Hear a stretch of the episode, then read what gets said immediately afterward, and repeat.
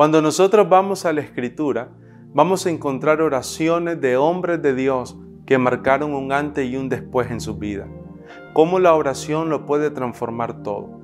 Y en Éxodo capítulo 33, versículo 13, encontramos la oración de Moisés a Dios cuando él le pide uno de los anhelos más grandes de Moisés, y era que Dios caminara con él.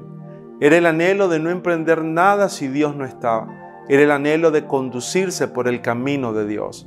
Dice Éxodo 33:13, Ahora pues, si he hallado gracia en tus ojos, te ruego que me muestres ahora tu camino, para que te conozca y halle gracia en tus ojos. Y mira que esta gente es pueblo tuyo. Y él dijo, mi presencia irá contigo y te daré descanso.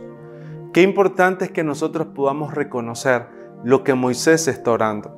El anhelo de Moisés era caminar en los caminos del Señor, en los diseños de Dios. Y había un propósito central en ese anhelo, y era poderlo conocer.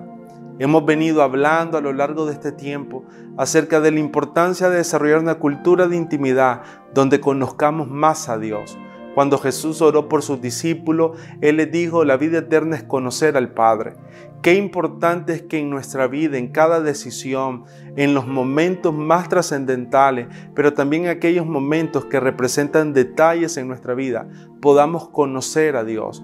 Que el anhelo más grande en nuestra familia, en nuestra casa, sea conocerlo a Él reconocer el corazón de Dios, reconocer sus sueños, su anhelo para con nosotros.